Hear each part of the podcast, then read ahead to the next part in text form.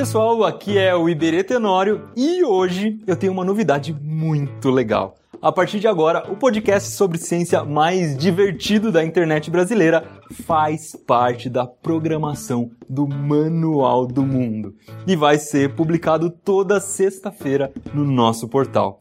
E a gente está fazendo essa parceria porque a gente acredita que o Manual do Mundo tem os mesmos valores do SciCast, ou seja, a gente acha que aprender é muito importante, mas aprender também tem que ser muito divertido. Então, SciCast, seja bem-vindo ao Manual do Mundo.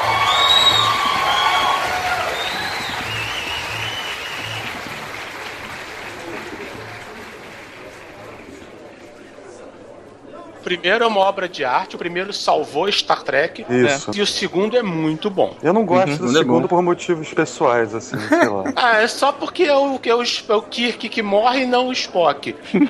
e porque o seu queridinho Benedict vira o vilão. Só isso.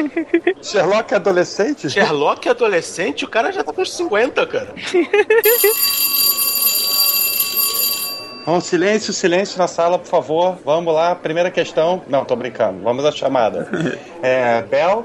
Bel? Ela me mandou uma mensagem estranha falando de um tal de universo espelho, eu não entendi muito bem. Pô, não é possível, cara. É, Cardoso? Você sabe, Nick, o velho ditado Klingon, água mole em pedra dura. Marcelo Ferrari? Presente. Vrum, vrum. Gente, silêncio na sala, por favor. Vocês estão fazendo muita bagunça hoje. Marcelo Guaxinim? Presente, querido professor. Muito bem. Assim que eu gosto, cara. Respeito, tá vendo? Puxa saco. Toad? Matheus? Olha, professor, da última vez que eu ouvi falar dele, ele tinha se perdido numa singularidade. Deixa eu botar ele e a Bel aqui no meu caderninho de preto. Vamos lá. Ronaldo? Presidente. Ronaldo, você não entendeu, cara, o que que é uma chamada. Nós hoje vamos falar sobre a maior série de, de ficção científica de todos os tempos. Battlestar Galactica. Não! Não,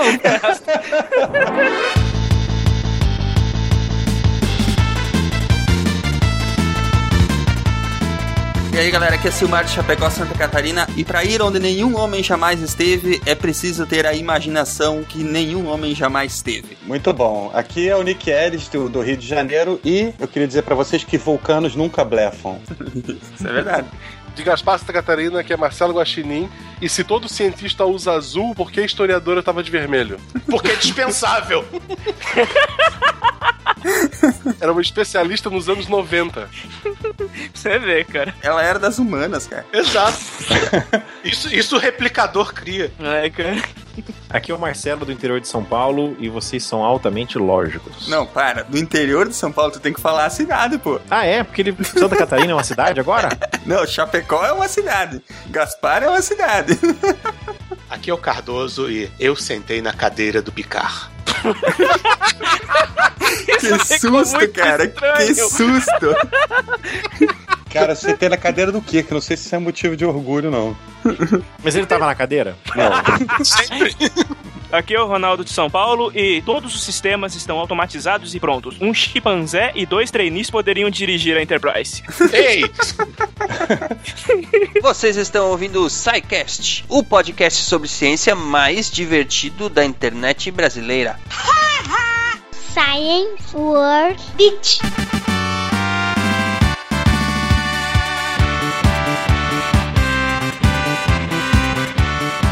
Muito bem, ouvintes, bem-vindos à diretoria, sessão de recadinhos do SciCast. E aqui comigo, depois de muito tempo, Ronaldo. Como está você, Ronaldo? Tô bem, Silmar. Andava meio sumido, andando escondido pela Ronaldo escola. andava meio cabisbaixo aí pelos corredores, né, Ronaldo? Agora tá de volta ao ânimo, de volta à carga.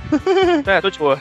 Agora tô de boa. Beleza. Me ajuda aqui e diga pra esse povo como é que eles podem entrar em contato com o SciCast. Então, vamos lá. É, o nosso Facebook é facebook.com.br SciCastPodcast. O Twitter é twitter.com.br SciCastPodcast. O Google Plus, sim, nós temos Google Plus, é plus.google.com.br SciCastBR. E o nosso e-mail é contato arroba.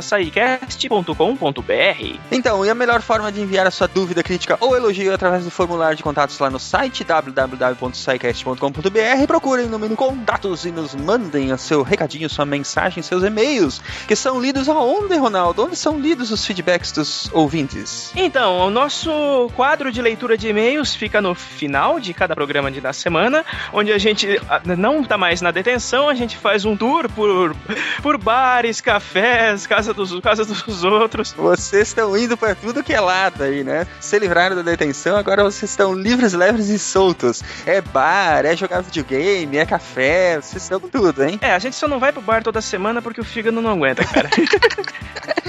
Muito bem, vamos adiante. Ronaldo, tá gostando do Responde aí? O quadro das meninas? Cara, eu tava com uma saudade desse quadro, velho, pra falar a verdade, mano. A Bel e a Estrela mandam muito bem e estão tirando as dúvidas dos nossos leitores. Então, ouçam lá o nosso primeiro spin-off do SciCast, né? É isso aí, é um programa curtinho, né, de 5 a 10 minutos, onde a Estrela e a Bel, a nossa querida inteligência artificial, tiram as dúvidas dos ouvintes. Se você tem dúvidas científicas do dia a dia, vocês podem mandar lá para elas e Isso. através do próprio formulário de contatos, chega lá para elas e elas respondem lá. O programa tá indo ao ar a cada 15 dias, né, nas quartas-feiras, e vocês podem assinar o feed através do feedaí.sicast.com.br. Aliás, feed que você também pode assinar do SciCast se você ouve pelo site. Você pode assinar o próprio feed do SciCast, que é feed.sicast.com.br e no seu agregador e o SciCast chega para você quentinho, saído do forno toda semana, né, Ronaldo? Ah, sim, com certeza, é isso aí. Menos trabalho pra você pra ir correr atrás dos nossos episódios.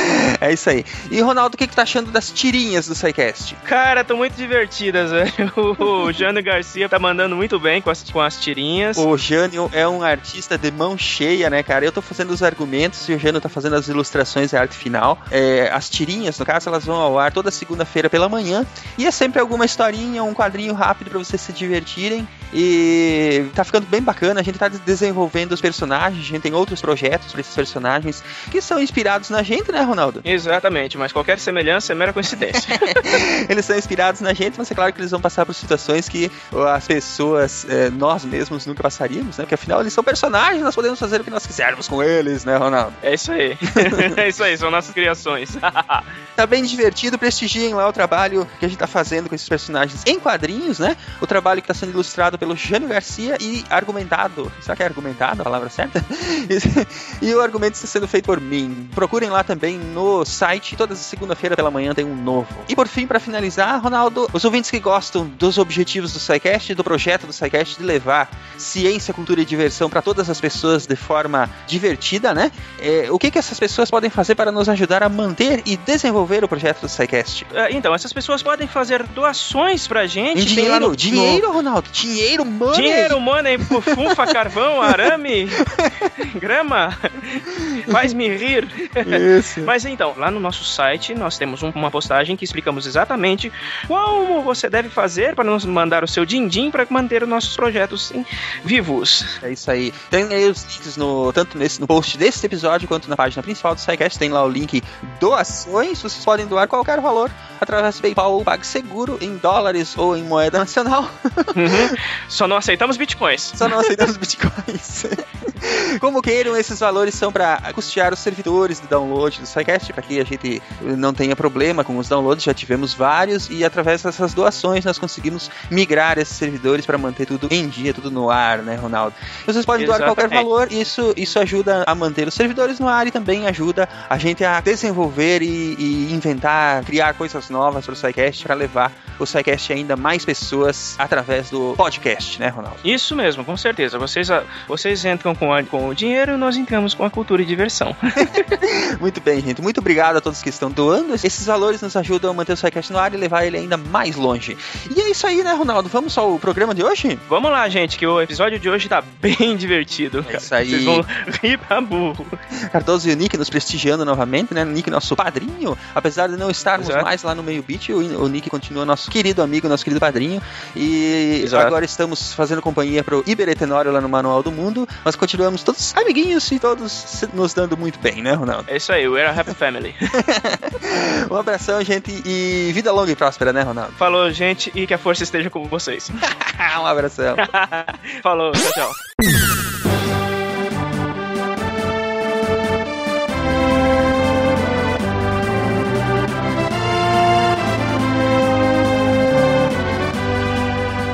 Então, galera, a pergunta da semana: o que nós conquistaremos primeiro? A paz mundial ou o motor de dobra? Cara, eu acho que o motor de dobra é mais fácil. A paz tá difícil, né, cara? Eu já vi o motorista de ônibus estava próximo da velocidade de dobra. É mais fácil a gente inventar o teletransporte do que a paz mundial, cara. Teletransporte é fácil, você só precisa de compensadores de Heidelberg, só isso. Você tem que inventar, é, você inventa os compensadores de Heidelberg, pronto, pode fazer teletransporte. Cara, Heisenberg. O problema é que em Star Trek você tinha o motor de dobra e tinha humanos se pegando na porrada do mesmo jeito. Exato. Já tá respondido. Não tinha paz, né, cara? Cara, nunca teve. Mas e o holodeck? O dia que a gente inventar, acabou a humanidade? Com certeza. Não, mas é que tá. Inventa o holodeck, daí acontece a paz mundial, entendeu? Não, o pessoal vai morrer, vai esquecer de comer. Vão tirar meu corpo morto de inanição no meio de 12 clones da Luciana Vendramini, cara.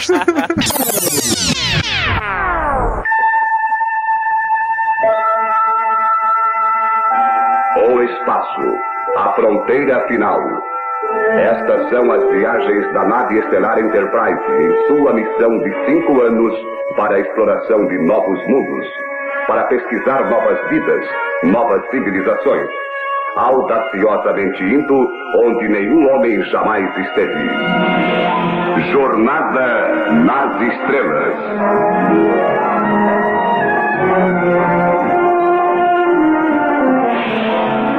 Hoje falaremos então da série Star Trek, a tradicionalíssima Jornada nas Estrelas, série clássica que retrata as aventuras da nave espacial Enterprise, abrigando uma tripulação de mais de 400 passageiros, que eu nunca vi. É tudo bucha de canhão. Passageiro, ela não é uma nave de, ela não é uma nave de cruzeiro, cara. É, então. Tripulantes. tá? Eles aparecem quando viram cubinhos. Em 1961, o Roddenberry, ele queria... Ele fez o rascunho de uma série de ficção científica, que daí depois veio a cena que a gente conhece por Star Trek. Eu prefiro Jornada nas Estrelas, né, mas Star Trek. É, eu também odeio Star Trek, cara, e, e assim como eu odeio Star Wars. É, pra mim é Jornada nas Estrelas, eu vou tomar isso como padrão. No Brasil eles traduzem o que não, o que não deveria e, e não traduzem o que deveria. Mas, né, Jornada nas Estrelas. Tá, Jornada nas Estrelas. Apesar dela ter sido promovida como um faroeste no espaço, parece a definição muito legal, é, chamando de carruagem para as estrelas, ele, na verdade, ele estava se inspirando mais nas viagens de Gulliver, né, do, do Jonathan Swift. Swift, isso. Querendo que cada episódio tivesse, assim, dois processos, dois níveis. Uma parte com história de suspense e uma aventura. Então, é, e que transferisse uma, um tipo de valor moral, né, para as pessoas. Era tipo pra ser o He-Man dos anos 60? É, Com historinha de menos isso. moral? Só que o Kirk não usava, em vez, ele usava pijama em vez de uma sunga de, de pelúcia. então as histórias do Star Trek normalmente mostravam aventura, né, de humanos e alienígenas, que pareciam humanos com maquiagem, é, servindo a frota estelar, uma armada pacífica que serve à Federação Unida dos Planetas. É só era uma confusão, cara. Sim, na verdade, a desculpa toda da série é porque que sair comendo alienígena, não era? Pelo menos é o que eu lembro. Só que nada disso, só que isso tudo ele foi, foi sendo desenvolvido com o passar da série Sim. pelo Gene Coon, pela Dorothy Fontana e pelo próprio Roddenberry.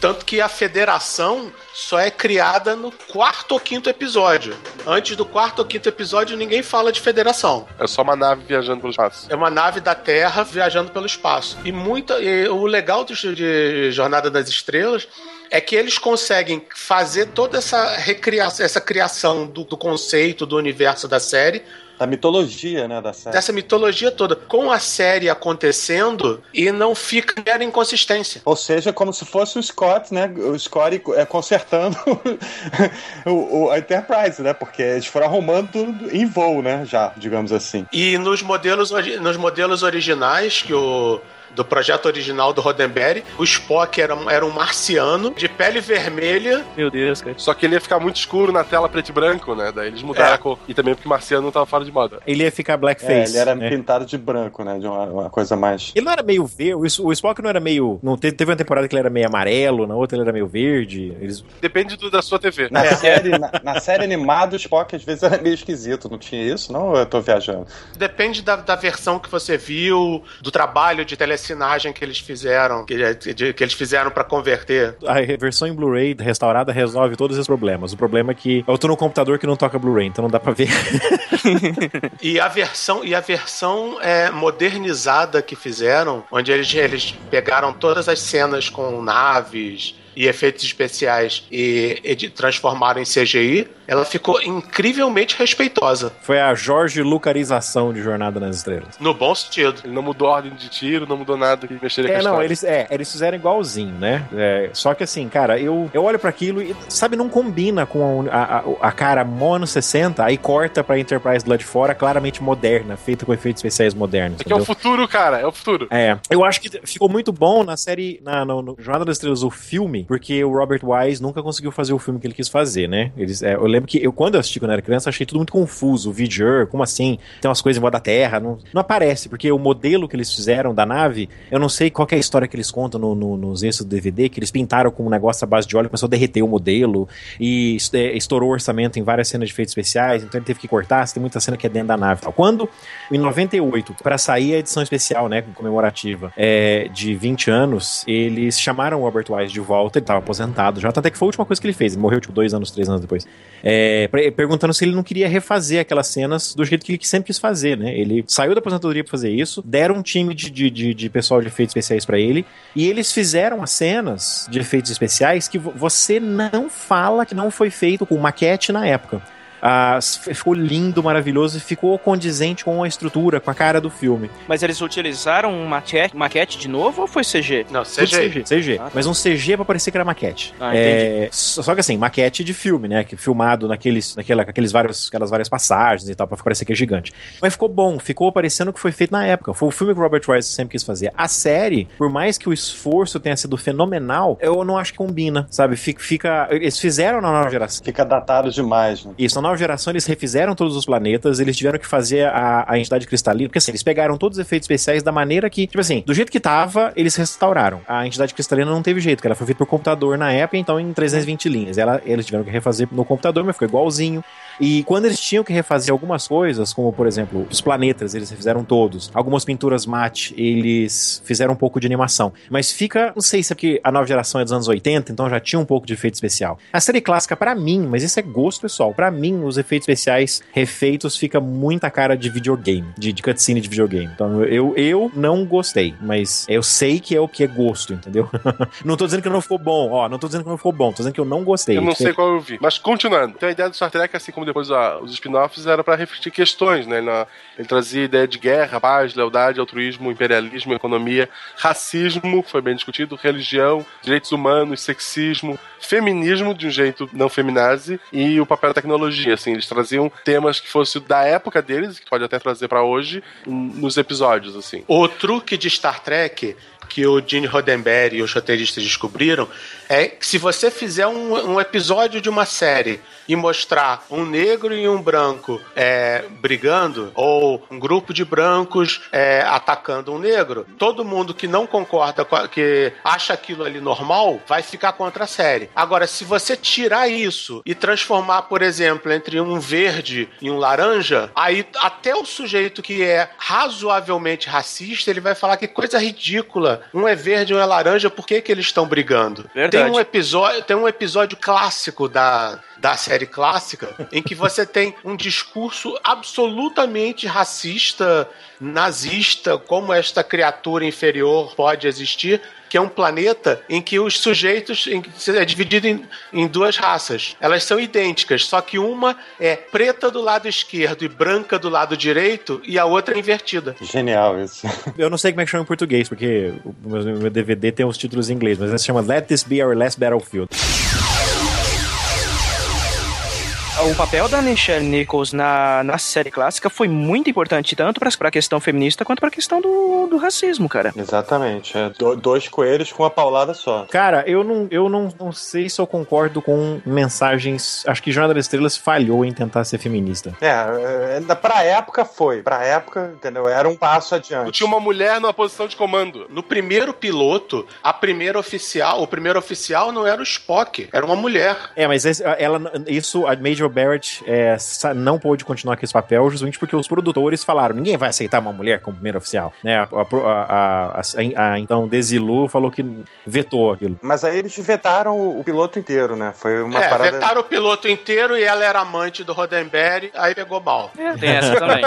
Ele não vai falar, pô, aquele, aquele Spock, aquele, aquele cara é bom, hein, cara. Dá, dá, bota o cara, né? pra- É tira o Pike, mas arranja o piloto. Como, como o Kirk é comedor, ele é, ele é machista pra caramba. Sabe? Sim, tem aquelas, fra- aquelas passagens em que ele fala, ele descreve mulheres como se fossem flores delicadas, sabe? Ah, ah. Aí você olha pra, pra Uhura trabalhando e, cara, hum, hum, não, isso não se aplica pra ela. É. E a, e a- e a Nichols quase não entrou na série, mano. Ela teve que ser convencida pelo Martin Luther King, né? Que bateu um papinho com ela. Não, isso foi, não, isso foi entre. Isso foi uma temporada e outra. Isso foi uma temporada e outra. É, foi depois. Ela era renovar. É. É, que ela queria sair porque. Ah, Vemos convenhamos, o papel dela era minúsculo, ela tinha pouquíssimas falas, né? É, é, nós, nós vemos essa importância dela grande hoje, né? Nós pensamos, pô, ela é, ela é tenente comandante, ela é terceira ou quarta em, em ordem de, de comando, uma coisa assim. Mas na época, cara, você tem episódios em que ela é a secretária do Kirk. Basicamente. É, então ela também não gostou muito disso e, e não quis sair. Mas ela, ainda bem que ela não saiu. A, quem é que fala isso? A um, Whoopi Goldberg. Ela fala, no, no- novamente nesse documentário Captain Summit, que ela fala, né? Que ele, a- ela saiu correndo na casa quando ela viu isso pela primeira vez, gritando assim: mãe, mãe, gente, gente, tem uma negra na TV e ela não é empregada. Sim, sim. Cara, a primeira astronauta negra dos Estados Unidos quis ser astronauta quando viu o Uhura na televisão, cara. Ah, o, o- aquele Ronald McNair lá, ele, o segundo astronauta negro, ele quando viu também na televisão, ele falou, isso é o futuro, ó, branco e negro trabalhando junto. A irmã dele falou, não, isso é ficção. E ele botou isso na cabeça e, porra, estudou, foi física, de Diaba 4, e foi um negro no espaço. O segundo, né? Alguém chegou Uhum. antes. Mas ele foi o primeiro da religião maluca dele lá. Agora falta a previsão do, do Mel Brooks no filme A História do Mundo Parte 1, né, cara? Judeus no espaço. Né, já teve um monte, já teve um Já monte. teve. Já teve até muçulmano no espaço. Verdade. É verdade. Já teve até brasileiro no espaço. Voltando, pessoal. Já Então tivemos feito- até lésbicas no espaço. oh yeah. Eu, eu- eu vi esse filme, é, é bom. lembrei, do, lembrei do filme muito ruim agora.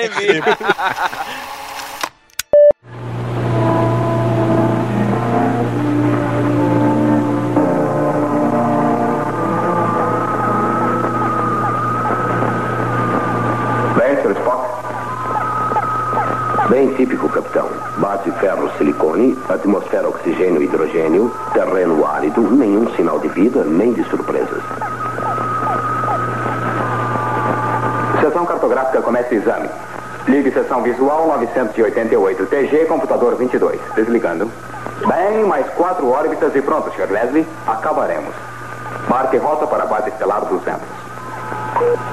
Sim, senhor. Capitão.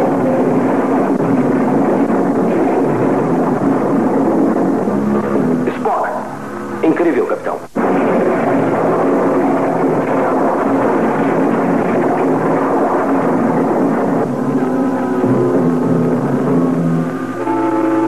O que foi isso?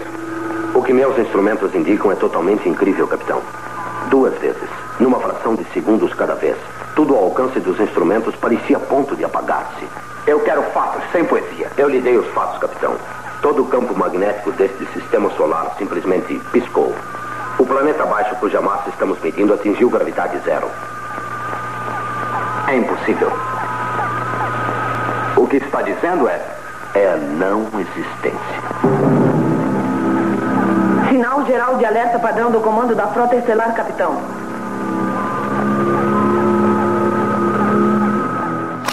Então, é, ele fez o primeiro piloto, né? Que era o The Cage. É, o, o- o capitão era o Jeffrey Hunter, não era o, o Kirk que a gente conhece, né? Ele era o Christopher Pike.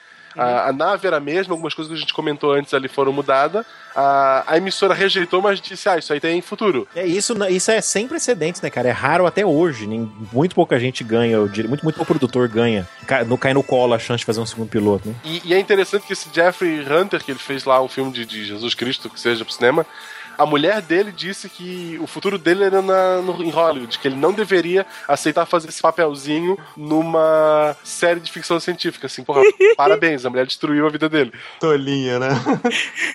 E ele foi zoado depois quando ele reapareceu na série. Sim, e Merecidamente. a mulher destruiu a carreira dele e ele terminou com a mulher, óbvio, mas já era tarde demais. Não, mas ainda bem, porque ele morreu muito cedo. Acho que ele tava. Ele caiu do telhado da casa, um negócio assim, né? Morreu nos anos 70. A gente não teria o Capitão Foi Hunter desgosto. hoje. Não, não.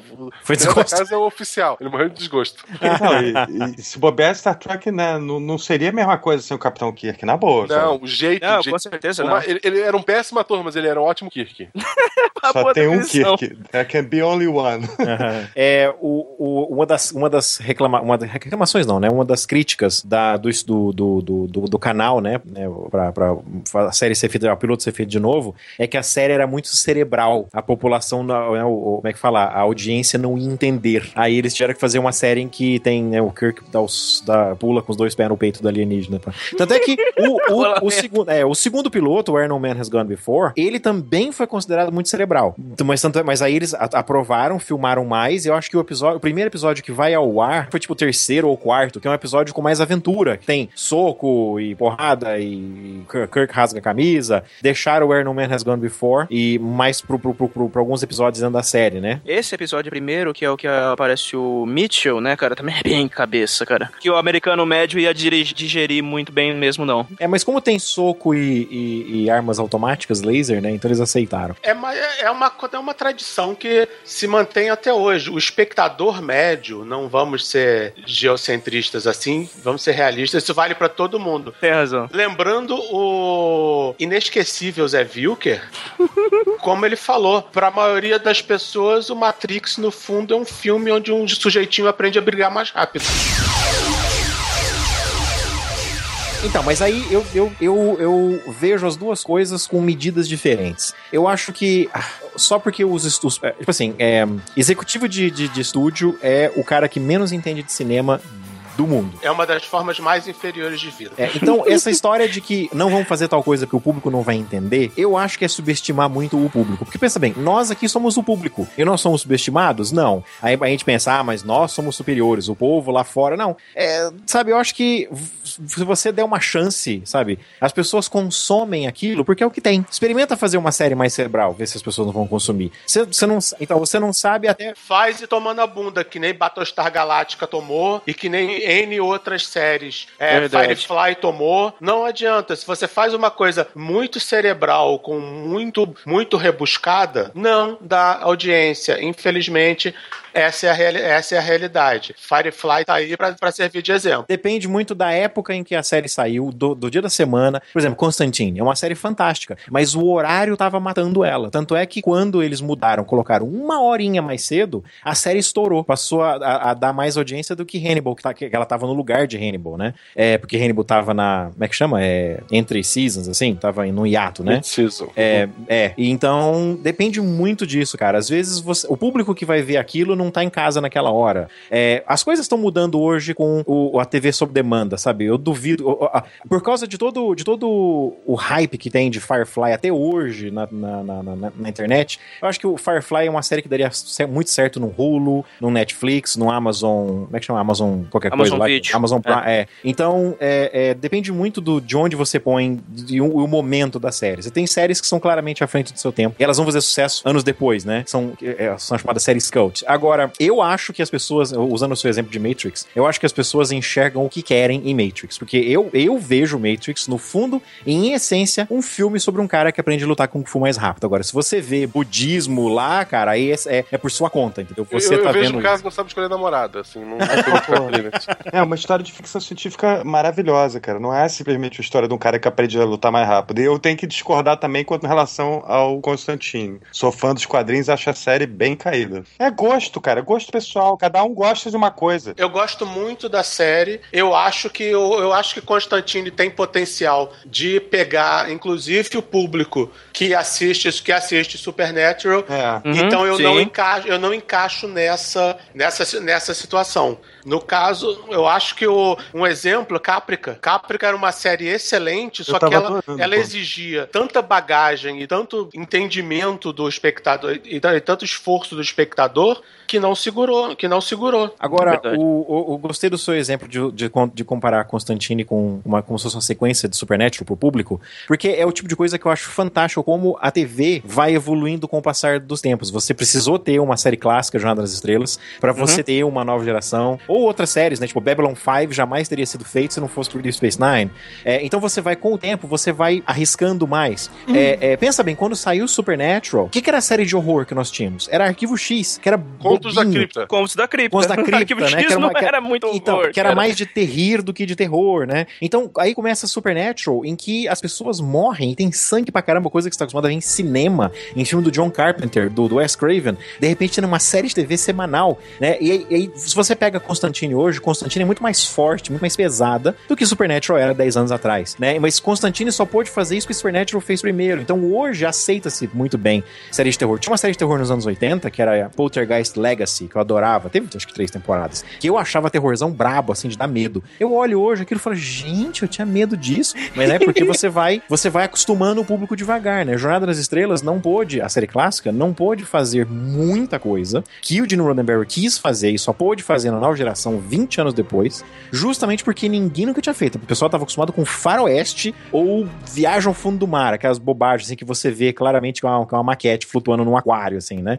Então muita coisa eles não puderam fazer porque era, era, era forçar, eu não sei se tem essa expressão portuguesa, é, é push the envelope, como é que fala? Era forçar o, a barra demais, né? Então você tem que ir fazendo isso devagar, né? Essa, essas, essas dores do crescimento, assim, né? Então Jornada das Estrelas não pôde fazer muita coisa, mas induziu a semente, tipo, e se, né? E se uma série pudesse ser séria? E se uma série pudesse ter continuidade, né? É, é, a nova geração não pôde, em momento algum, fazer um episódio totalmente dependente do anterior. Hoje é impensável. Você consegue pensar numa série de TV em que o episódio 13 não é a continuação do 12, que é a continuação do 11, continuação do 10? Eles fizeram isso em Deep Space Nine. A quinta temporada de Deep Space Nine é um episódio só, né? Que é a Guerra do Domínio. Quinta ou sexta, que é a Guerra do Domínio. Da quinta em diante, da quinta em diante. Então a série clássica introduziu esses elementos, tipo, é, é- é- é a primeira vez que você tem ficção científica.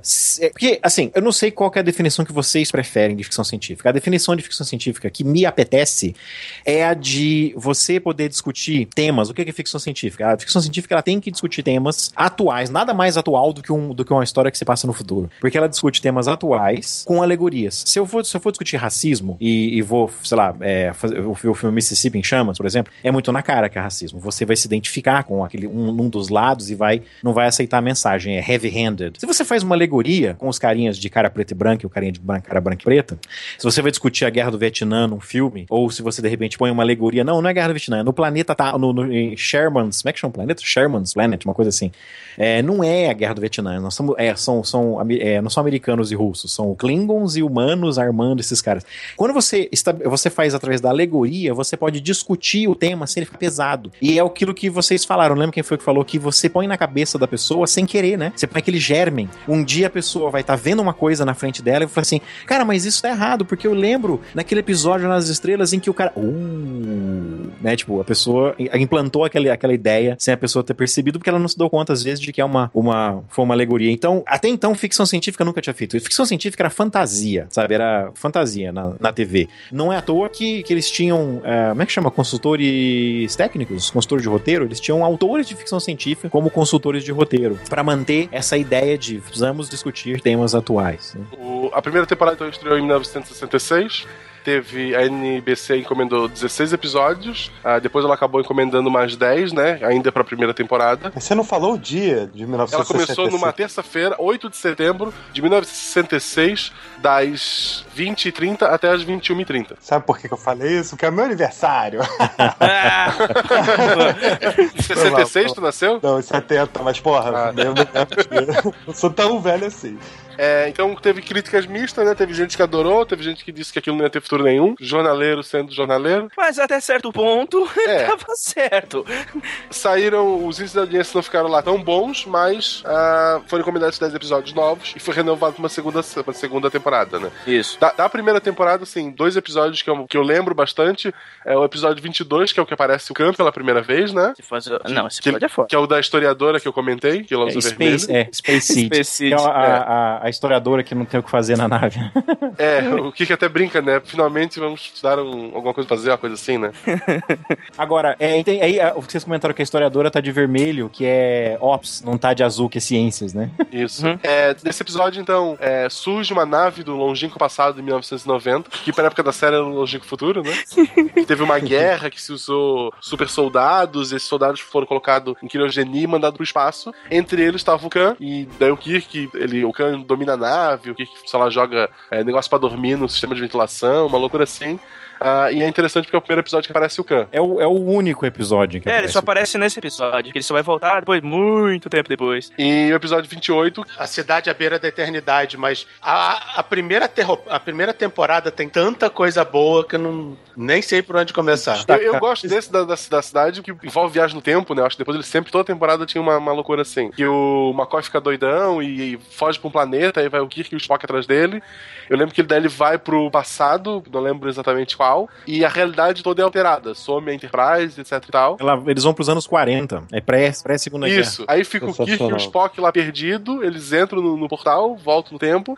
ah, e no fim, o, o McCoy ele salva. O problema é que o McCoy salvou uma mulher que cria toda uma ideologia pacifista que dá tempo pros alemães se armarem e eles vencem a guerra e o futuro todo é alterado. Então eles estão lá e tem que deixar essa mulher morrer. Tem que evitar que o McCoy salve ela e o Kirk, por mais que ele, sei lá, é mulher, né? O Kirk tava afim, ele tinha que deixar ela morrer também. Acho muito louco esse episódio. É, Não seja cruel, o Kirk se apaixona pela Edith Keller, cara.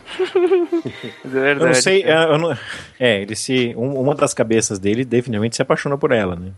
Ahm, o- uma coisa que eu acho interessante desse episódio, a gente gosta muito de zoar. Eu sou, um- sou o primeiro a tirar sarro do jeito que o William Shatner interpretava o Kirk. Mas é, é, eu re- nós resenhamos um podcast que está em hiato, está entre temporadas, está between jobs, que é o Quadrante Alpha, o episódio que eu gravava com a Shirley e com a Solange. Nós resenhamos toda a primeira temporada, exceto o último episódio que nós gravamos e nunca saiu. É, não, não, nós não gravamos, não. E no- então o último que nós, que nós gravamos e saiu lá na Terceira Terra é, foi o A Cidade Beira da Eternidade, né? É, então, uma das coisas que eu fiquei muito surpreso ao resenhar 28 episódios Jornada das Estrelas é que o, o William Shatner é surpreendentemente bom se o diretor sabe. se- porque assim, você tem diretores que, inter- que sabem comandar é, atores melhores do que os outros. Se o William Shatner pegava um diretor que era bom de controlar atores, cara, a, a atuação dele era cinco estrelas. Mas se você pega diretores que se preocupavam com outras coisas, como por exemplo o, Har- Harlan Harrison do uh, Cidade Beira da Eternidade, é, não, desculpa, Harlan Harrison é o roteirista, perdão, o Joseph Fivney, Joseph Fivney. Você pode ver, pega os episódios dirigidos pelo Joseph Fivney, são os piores episódios do, do William Shatner. Ele não tá, você pega Arena, é outro também, é, é o, o, o Retorno dos Arcontes, A Taste of Armageddon. Os episódios são ruins porque o William Shatner, o Leonard Nimoy, eles estão ruins. Eles estão lendo o roteiro, sabe? Eu não sei o que, que esse diretor faz, ele se concentrava nos efeitos especiais, eu não sei o que, que ele fazia. Estão mal dirigidos. Foram mal dirigidos. Então eu vejo aquele episódio e eu acho que o roteiro do Harlan Ellison, inclusive saiu em gibi recentemente, a versão original do roteiro, que é um pouco diferente. É, é, é muito. Quando, quando você lê e você, na sua cabeça, faz o personagem, faz o drama, fica muito melhor. Eu acho que o, o episódio ele tem um potencial muito bom, mas, sabe, ah, fica. Não sei, eu não sei dizer assim. eu não- sa- sabe quando não me convenceu? E eu fui assim. E também tem outro problema, por causa do hype, né? É considerado até hoje um dos melhores episódios da série clássica. Aí você vai e assiste com aquele hype todo, né? Às vezes é melhor se ninguém, se você não sabe. A expectativa é um problema sério. Pode ser um problema sério. Eu acho que um excelente da primeira temporada é o equilíbrio do terror. Ou verdade. Que é um, é um filme de guerra. É um filme de guerra disfarçado de um episódio de Star Trek, em que a, a Enterprise tá caçando uma é um nave. submarino, né, cara? É, ela tá caçando uma nave romulana camuflada. É verdade. E aí você tem uma batalha entre destroyer e, sub, destroyer e submarino.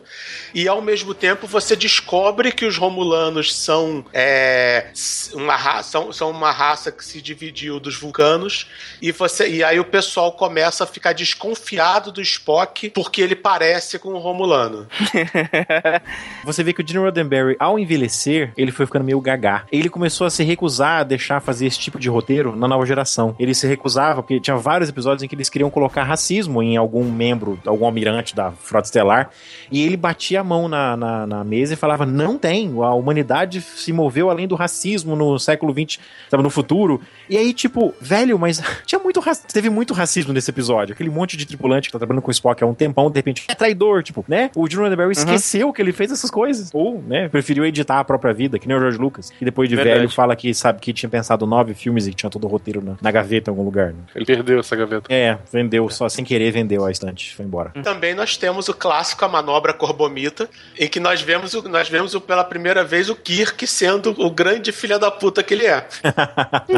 e é aquela coisa lembro. que o- quando, quando o Spock falou dezenas de anos depois que a lógica é o princípio da sabedoria e não o fim.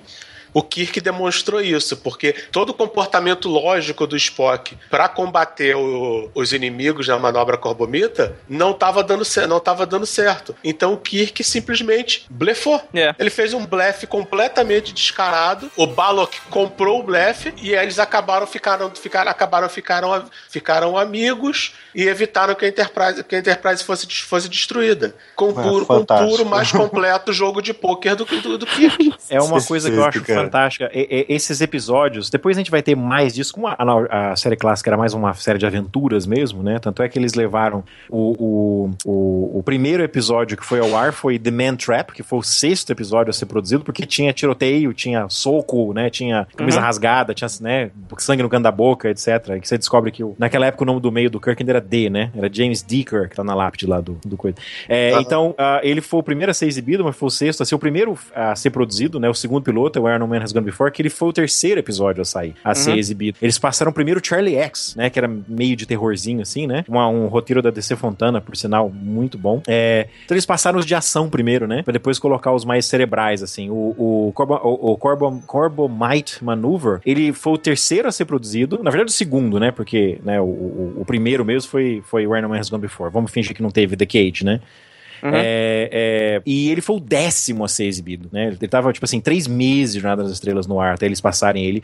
E é o típico episódio que mostra o potencial de uma série de ficção científica. Não tem um tiro, não tem um soco, é a ponte de comando e o drama daqueles caras no mesmo cenário. E no final se resolve, não tinha inimigo, né? Não tem, não tem vilão, não tem um vilão aqui que eu tenho que prender ou dar soco na cara, entendeu? É, né? Tipo, foi só um engano. né? Então, é, é- é- ali mostra todo o potencial que depois vai ser muito mais usado na segunda temporada e especialmente na nova geração. E que eles depois vão esquecer nos filmes. É, e isso é, É. Da, da- todas as temporadas, né? De todo episódio terminar do jeito que começou os personagens. Pra que tu possa embaralhar eles assistindo a ordem que tu quiser, Ah, que não é. vai fazer diferença. É, isso é muito bom. É, eu queria destacar também um da primeira temporada, se eu puder, que é This Side of Paradise, é, este lado do paraíso, né? Que é o episódio que o Spock sente emoções, né? Ah, Que eles sim. vão pro planeta Omicron Tem uma 73. planta, né? Exatamente. Tem umas plantas lá, lá a, a população toda. Tá todo mundo vivo, na verdade, Ma- é, eles é estariam. complicado. É, é um planeta que está sendo banhado por raios Berthold, que é um- um- um- uma radiação mortal. Só que tá, chega, quando eles chegam lá para investigar, tá todo mundo vivo e todo mundo com a saúde boa. E aí uma, a, a, a- Leila, Lila, vai mostrar pro Spock é, Radiação caia. como é que eles sobreviveram. E aí ela mostra para ele onde tá a plantação de caia. Flower quer dizer, Power, de- né? Sobrevive por causa do Flower Power. Verdade. outras plantas malucas lá. E aí o Spock começa a sentir, cara. E aí o Spock fica apaixonado pela Lila e, cara, é uma loucura. É muito maneiro esse episódio, eu adoro. É, e, e- e fica mais do que e fica mais do que subentendido que ele eh, que ele passou o rodo na, na garotinha. É. Porra, não, Sempre, é- é- Ou ela, não, olha só, ele estava muito mais pirado do que ela. Eu acho que ela passou o rodo nele. Ela que se aproveitou da virtude, da virtude né, que é que o, o Chapolin falava, se aproveita da minha virtude, não é Na nobreza. da minha nobreza. Sete, sete anos, mas ele deu uma adiantada. o que eu acho fantástico desse, desse, desse episódio é como a execução é o típico episódio que você não pode mostrar pra alguém hoje, que nunca viu a série clássica. Minha mulher, por exemplo, que começou a vender Space Nine. Eu não posso mostrar é, é, The Side of Paradise pra ela, porque a hora que a planta goza no, no cara, e o ator fecha o olho assim! Sabe? Aquilo é muito, é, sabe, é muito TV dos anos 60, sabe? É, cara, mas a série, a série clássica, né? Isso aí é faz parte do, do, do- do charme do negócio. Verdade.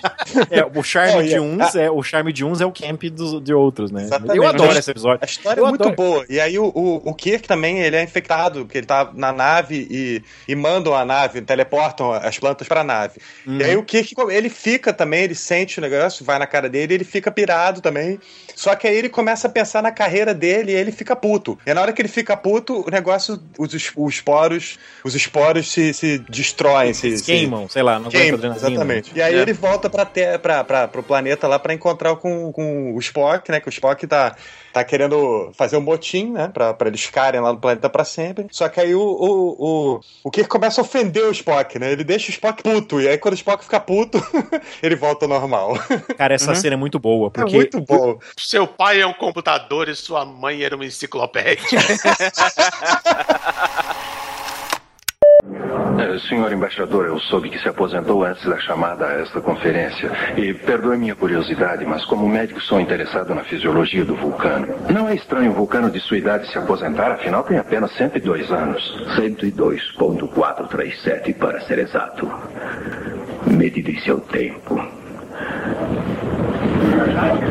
Eu nunca pensei nisso. Embaixador. Sarek de Vulcano. Vai votar pela admissão de Coridia para a Federação? O voto não será feito aqui, embaixador Gavi. As instruções do meu governo serão ouvidas na Câmara do Conselho em Mabel. Não! Você! O que você vota, Sarek de Vulcano? Por que quer saber, Telarita? No conselho, seu voto levará outros. Quero saber o que ele sente. E por quê? Telaritas não discutem com motivos. Simplesmente discutem. Não, você, senhores! O embaixador Sarek está certo quando diz que esta não é a Câmara do Conselho de Babel. Estou ciente que a admissão de Coridian é uma questão discutível, mas não será resolvida aqui. Está correto, capitão. Bem lógico. Minhas desculpas, capitão. Queiram me perdoar. Já conhecia Gabi de antes, embaixador. Já discutimos eh, durante uma das minhas sessões. O embaixador Gavi é teu. Spock, eu sempre suspeitei que era um pouco mais humano do que deixa transparecer. Senhora Sarek, eu conheço o treino rigoroso da juventude em Vulcano, mas diga-me, ele nunca correu ou brincou como uma criança humana, mesmo escondido? Bem, ele. Ele tinha um pequeno Celat do qual gostava muito. Celat? É um tipo de ursinho da terra. Tinha um ursinho. Desculpe, doutor. Foi um dia extenuante para minha esposa. Capitão. Embaixador. Ora, um ursinho. Não exatamente, doutor. Em Vulcano, os ursinhos são feras vivas, com unhas de 20 centímetros. Comando ao Capitão Kirk. Comando ao Capitão Kirk. Kirk falando. Capitão, os sensores registraram uma nave desconhecida nos seguindo. Estou subindo. Alerta as alas em amarelo. Não alarme os passageiros. Desliga.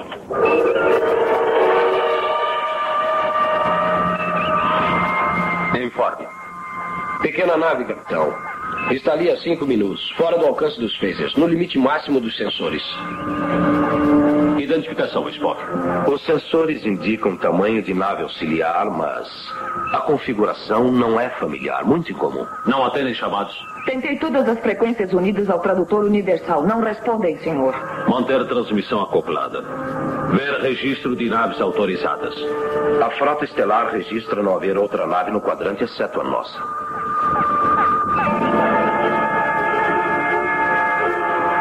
Quer adivinhar? adivinhar do que se trata? Adivinhar, capitão. Preciso de mais dados para a estimativa.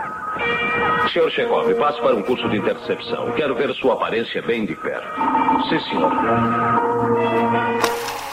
Cara, eu particularmente, da, da primeira temporada, eu gosto muito do episódio duplo, né, no caso, do, do Menagerie. O julgamento do Spock depois do que aconteceu com o Capitão Pike, né? Que foi devidamente zoado, travado numa cadeira de rodas, sendo que ele não podia falar bulhufas por ter ignorado a série, né? E foi colocado na única sala de toda, de toda a Federação Unida dos Planetas que tinha uma maçaneta. Exatamente. Verdade, né, cara? Era uma cela. Tem uma cena sensacional em Futurama É. que eles sacaneiam essa cadeira de rodas do Pike, que é basicamente uma cadeira de rodas toda preta, fechada até o pescoço. E ele se comunica por duas luzes. Isso. Lá, lá era por uma luz que fazia pi, sim, ou pi, pi, não. E aí o, tem uma cena que começa, em Futurama, começa um julgamento, a tal Fry na mesma cadeira do Pike, sem expressão. E aí ele começa, aí o juiz, então você é Philip J. Fry. Pi. Você estava presente no tal, nesses eventos, nesses julgamentos. Que é pi conte para nós a sua versão dos fatos. Aí ele começa. e aí depois ele. Aí quando dispensam ele, ele sai da cadeira, levanta e entra outro. Muito bom, cara. Muito bom. Cara, esse, episódio em especial ele foi, na verdade, um belo de um tapa do buraco, né? Porque eles, que eles usaram as cenas do, do The Cage pra aproveitar pra transformar num, episódio duplo, né? O dinheiro foi gasto, tem, tem que usar. É, exato. É, isso é um, é um recurso muito comum de TV, em que até, hoje eu não sei como é que tá. Até é, quando eu era maior fã de fazer uns absurdos de ler roteiro, quando alguém colocava na internet, ai, não acredito que eu fiz isso. É, é um, você pode ver que os episódios com mais efeitos especiais geralmente estão no começo da temporada. Até Fringe tem assim, você vê, eles gastam mais no começo da temporada, no final eles começam, né, vai chegando do meio pro final da temporada, eles começam a fazer aqueles episódios que se passam numa sala só. Porque sempre tem um episódio, eu não lembro o nome que se fala no, em Hollywood, tem um nome, esse é um episódio, é o episódio de, de economia. Nós é, o não bottle, é, o, é o Bottle Show. Bottle É. Show, exatamente. É. Que eles vão gastar um décimo né, pra poder pagar por um show anterior, um episódio anterior que foi caríssimo. Breaking Bad fez muito bem isso naqueles episódios que o cara tava trancado dentro do laboratório e o episódio passava ao redor de uma mosca. Alguém lembra disso aí, não? Lembro, lembro, lembro. É a mosca. O episódio 200 de Stargate SG-1 foi um episódio desses, só que todos os flashbacks eram cenas que nunca tinham acontecido. então eles subverteram a trope do, do, show, do, do show engarrafado e, e, fi- e ficou bem legal. Mas Star Trek tem episódios que são. É, a, questão, a questão é o talento. Você pode fazer um episódio passado todo numa sala e ser excelente. Sim. O Medida do Homem, da série da, da nova geração, onde o Data é passa por um julgamento para decidirem se ele é um ser senciente ou não, é, é excelente e é basicamente um tribunal. Se ele é um menino de verdade ou não. Como é que chama o episódio da série clássica? É da primeira temporada. É... Eu lembro que foi dirigido pelo Mark Daniels, pra mim é o melhor diretor da, da série clássica. É em que o, o Kirk é acusado de matar um cara. Não é corte É o marcial? corte, é o corte marcial. Corte marcial, exatamente. Esse é um deles desses também, né? Que não teve um efeito especial. Gastaram nada naquele episódio. É. Teve uma cena de luta só, basicamente, no finalzinho. Tem que ter, né? É o episódio que, que, que faz a garotada assistir, né? Era o episódio que eu adorava quando eu era criança. Quando eu era criança, eu não gostava dos episódios cerebrais. Eu gostava do episódio em que o Kirk pulava com os dois, pe... com os dois pés no peito de alguém. Ele lutava com um dinossauro em slow motion. Não era um dinossauro, era um Gorne. A segunda temporada, então, os índices de audiência do Star Trek continuaram a cair. Teve daí um rumor que ia fechar, que a série ia ser cancelada. Aí um, um fã, ficou conhecido até, organizou Uma. uma galera pra mandar carta. Persuadiu várias pessoas e jornalista publicavam notinha, vamos mandar cartas pra não ser cancelado e tal. A NBC recebeu quase 116 mil cartas entre dezembro de 67 e março de 68, incluindo 52 mil apenas no mês de fevereiro. Como eu te falo, é, é, hoje em dia era e-mail, era fácil, né? Pelo É, Twitter, subiu a hashtag, vamos, salvem, não sei quem. Que não ia dar em nada. Ah, teve então um jornalista que encorajou os leitores a escrever cartas para salvar o melhor programa de ficção científica no ar. Também acho que não tinha muitas outras opções, né? Mais de 200 estudantes do Instituto de Tecnologia da Califórnia, o Caltech, marcharam até o estudo da NBC. Só faltaram as tochas. É, tinha placa, não é pelos 20 centavos, essas coisas. Não, mentira. é, escolha Spock, Poder Vulcano. Estudantes de outras universidades, então, também fizeram suas, seus protestos e tal para que mantivesse Star Trek no ar, né? Tipo, o governador de Nova York, o Nelson Rockefeller mandou carta, sabe? Um monte de gente importante mandando carta. Uh, fez a emissora então repensar, apesar de que era um rumor que ia cancelar, né? Mas a emissora decidiu então renovar logo no, é, no meio das séries, renovaram já disseram, ó, vai ter uma nova temporada. Relaxem, para de mandar carta porque tá difícil. Nós estamos gastando mais com gente manuseando essas cartas do que com e o programa. Quando eles falaram que vamos renovar, para de mandar carta, eles receberam a mesma quantidade de cartas de gente agradecendo pela renovação.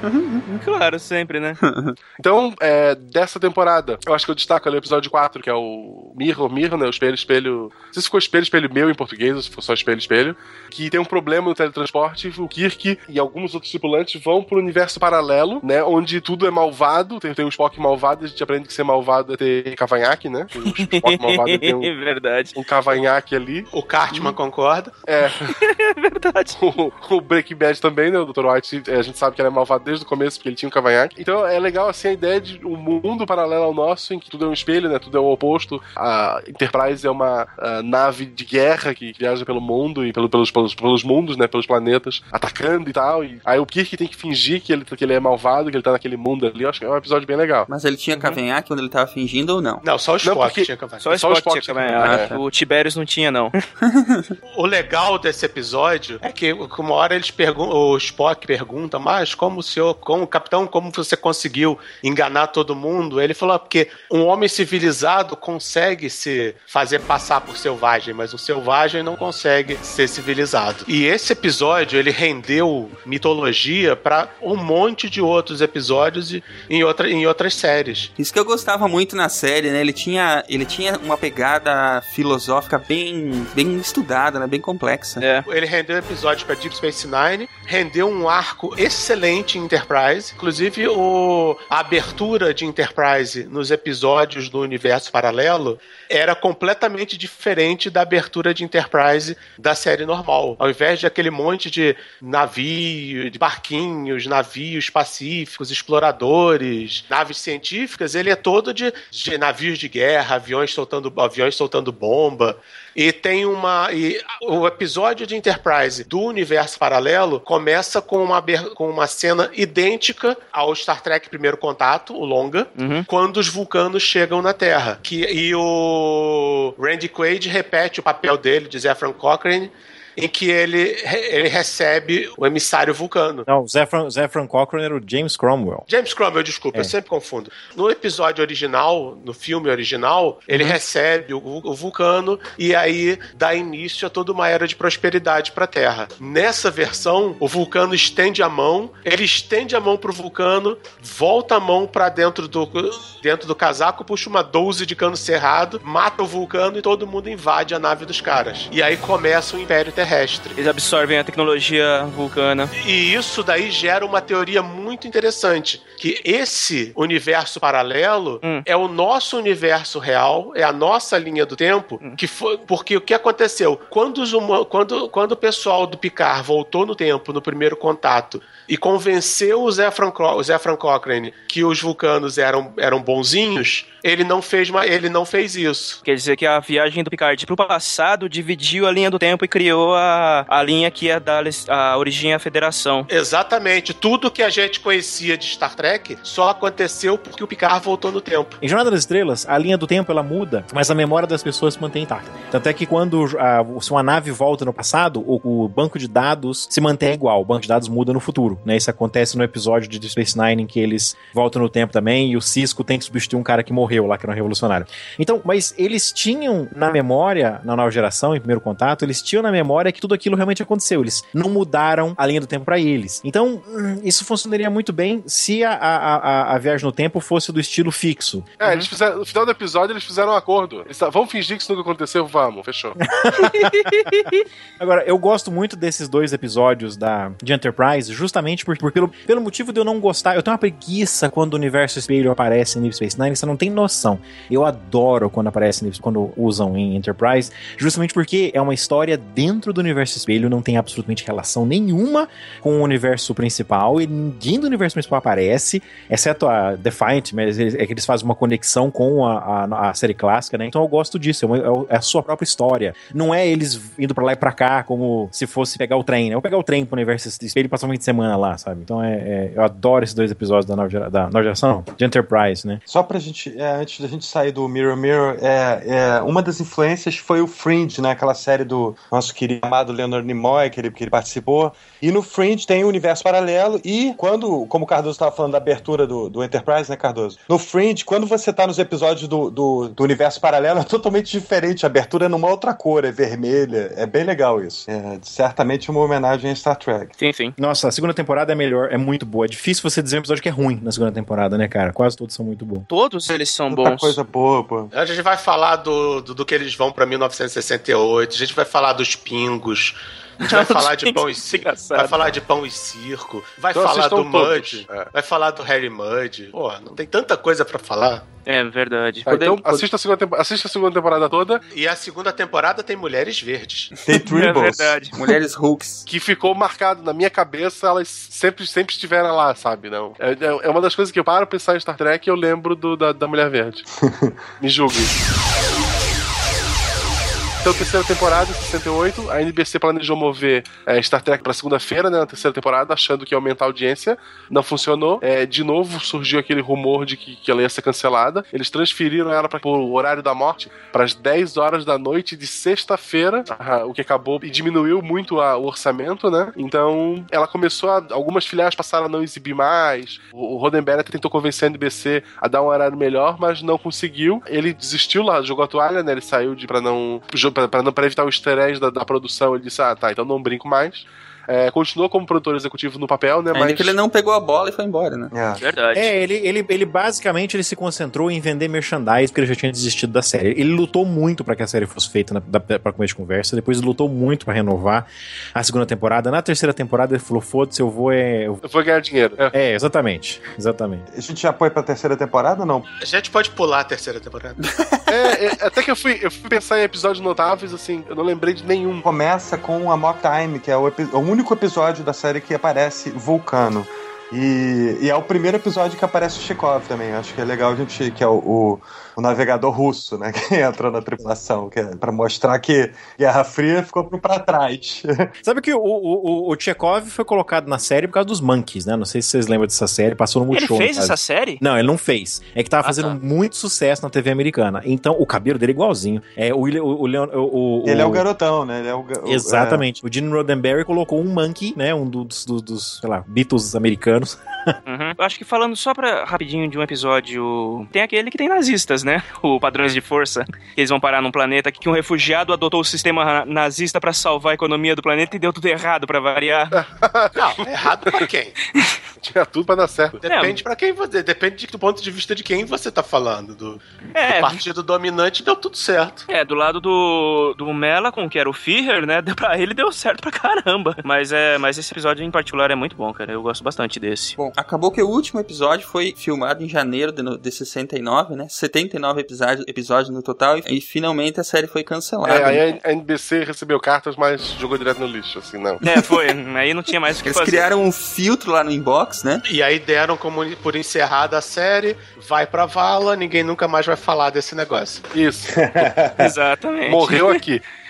ou que ou, ou pensaram. É. Mas a verdade é que, na, se a gente for avaliar na época que ela passou, ela, ela realmente não deu tanta audiência assim, não tava rendendo o suficiente. Ela pra... deu mais audiência nas reprises. Eles só entenderam que a, que a série era boa quando nas reprises começaram a dar mais ibope do que a versão original, quando passaram a primeira vez. Eu não sei se é a única série ou uma das únicas séries que a reprise teve mais ibope do que a, a, a primeira transmissão. Então eles Entendi. ficaram meu Deus, o que, que, que, é isso que está acontecendo? Começaram a lucrar mais com essas reprises. Então eles decidiram investir em novas ideias, né? Ela foi cancelada em 69 e nós só viemos a ter mais Star Trek depois com os filmes, né? Apesar que teve a, a série animada, né? A série animada entrou em 74. 73, 74. Mas Yes. enquanto isso, ela já ela começou a, a ser reprisada, ela foi sindica, é, sindicalizada e vendida pra tudo quanto é lugar. E aí que ela estourou. Aí é que ela construiu essa, é, é, essa quantidade de fãs que, que, que começou a ter, né? Porque é o seguinte, nos Estados Unidos você tem as grandes redes, né, que, que passa na hora que quer no, nos Estados Unidos inteiro.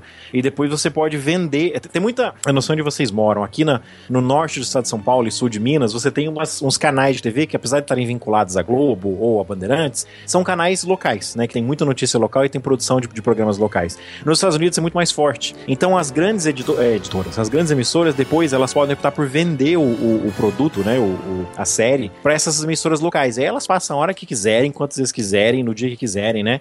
É, então, o que aconteceu com o Jornada das Estrelas? Essa história que o William Shatner conta no livro Jornada das Estrelas Memórias. É, quando começaram, porque aí acabou, a série foi cancelada, eles venderam os pacotes para em syndication para essas emissoras locais, emissoras regionais. E começou a dar muita audiência, né? E foi quando surgiram os Trekkies, né? E também quando surge já a discussão entre Trekkies e Trackers. É, e aí a NBC acha aquilo curiosíssimo e vai atrás. Por que tá fazendo sucesso agora e não tava? E eles vão atrás para descobrir o que, que é, porque afinal de contas, aparentemente, eles mataram a galinha dos ovos de ouro. É, no- é, é, resumindo, Jornada das Estrelas reinventou a forma como a televisão norte-americana é, vê a audiência, vê a demographics, né? Vê a audiência. O, eu acho que o rating deles chama Nielsen, né? É a, é a, é a fórmula, é a, é a teoria usada O para índice ver. Nielsen, né? Índice Nielsen, exatamente. Ele- o índice Nielsen de hoje, ele é como é, tá, já ou sofreu pequenas modificações, mas a primeira grande modificação foi por causa de Jornada das Estrelas. Porque aparentemente era um, era um fracasso, ninguém estava assistindo. De repente, Syndicate fez um sucesso, eles vão ver por quê. Porque a série, ela fazia muito sucesso entre é, jovens adultos, na faculdade, ou jovens casais sem filhos ou com filhos pequenos. É, então, gente jovem, das cidades grandes e com nível universitário. Fazia muito, muito sucesso com, esse, com essa demografia, com essa, como é que é que fala? Com essa, essa área da população. Hoje, o índice Nielsen leva em consideração faixa etária e, regi- é, como é que fala?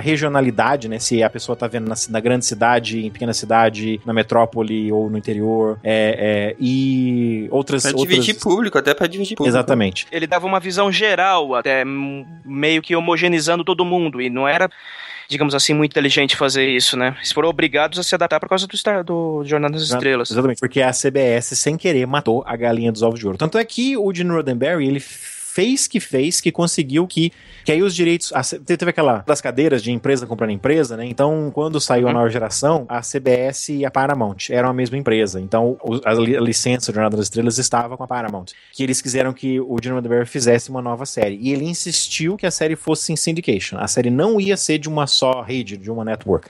Tanto é que qua- a série quase não saiu porque ele insistiu. Tem que ser syndication. Eu não vou cometer o mesmo erro de novo.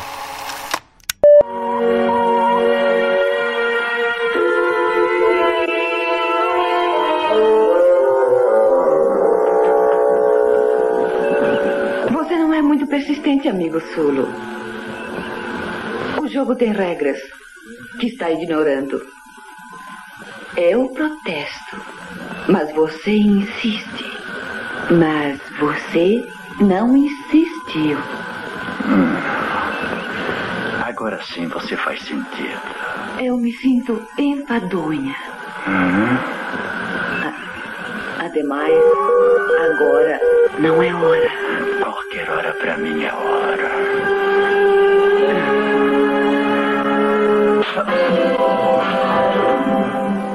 Lamento, mas mudei de ideia.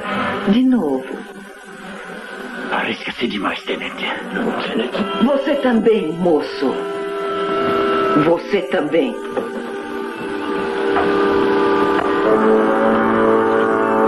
Assuma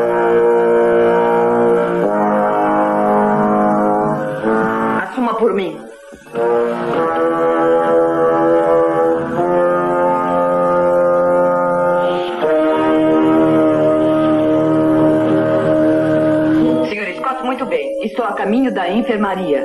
Agora só depende do capitão. Por favor, devagar com os movimentos, capitão.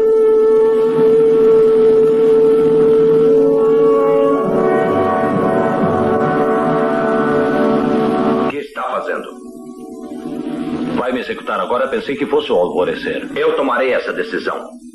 Desde que voltou da superfície, tem se comportado de uma maneira incomum e ilógica. Quero saber por quê. Atire, não perca tempo. Não perderei tempo com você. Está muito inflexível, muita disciplina quando resolve alguma coisa. Mas o Dr. McCoy tem um meandro de fraquezas humanas, sentimentalismos e afins.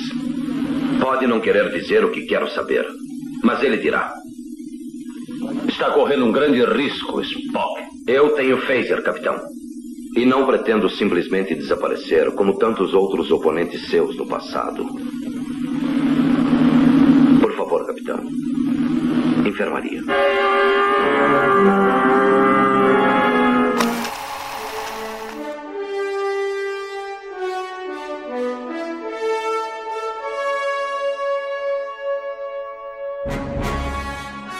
Gente vai voltar a falar dos filmes e das séries que faltaram, obviamente, nesse apanhado que a gente fez aqui da, da do Star Trek, mas é, a gente não pode encerrar o programa sem falar do Leonard Nimoy. É, então, Nick, quem foi Leonard Nimoy e por que, que ele é tão importante para nossa cultura nerd, cultura tracker em geral, Cara, né? Leonardo Nimoy foi, tipo assim, pra mim, assim, foi uma, uma figura paterna, cara, na boa. Eu passei os anos 70 vendo o Spock na televisão e Star Trek inteiro tem uma influência sobre mim profunda, mas o Spock em especial, cara.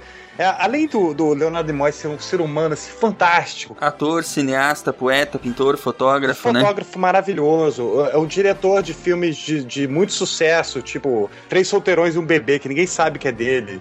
é sensacional esse Pô, filme. o cara, o cara é muito foda, cara. Um cara totalmente realizado, assim, que deu pra gente uma aula de como se vive a vida, entendeu? E como se despede da vida também. Há um tempo atrás ele falou que ele, ele se imaginava como se fosse um. Não sei se a frase tá, tá certa ou tá errada, mas ele se imaginava como se fosse um navio que estava desacelerando, sabe? Ele tinha navegado durante muito tempo a todo vapor e agora ele estava tipo parando. Ele falava: Eu acho interessante que as pessoas ainda me achem útil. Aí ele foi pra Fringe, cara, fez uma participação em Fringe maravilhosa, que deu, tipo, engrandeceu a série pra caramba. Então, pô, pra mim o Leonardo Nimoy é referência total, cara. É um cara maravilhoso. E o- ele- como ele soube viver, ele soube se despedir da vida também. Não teve aquela coisa de, sabe, de depressão, não. Ele, ele viveu a vida dele, entendeu? De uma forma totalmente holística, assim. E se, se despediu da forma mais digna que eu já vi alguém se despedir. Verdade. Ele, ele realmente teve uma vida longa e próspera, né, cara? Totalmente, cara, totalmente. Ele, ele teve muito, muito. Eu, eu fico emocionado, cara, de falar do, do Nimoy, porque pra mim, entendeu? É, não, não porque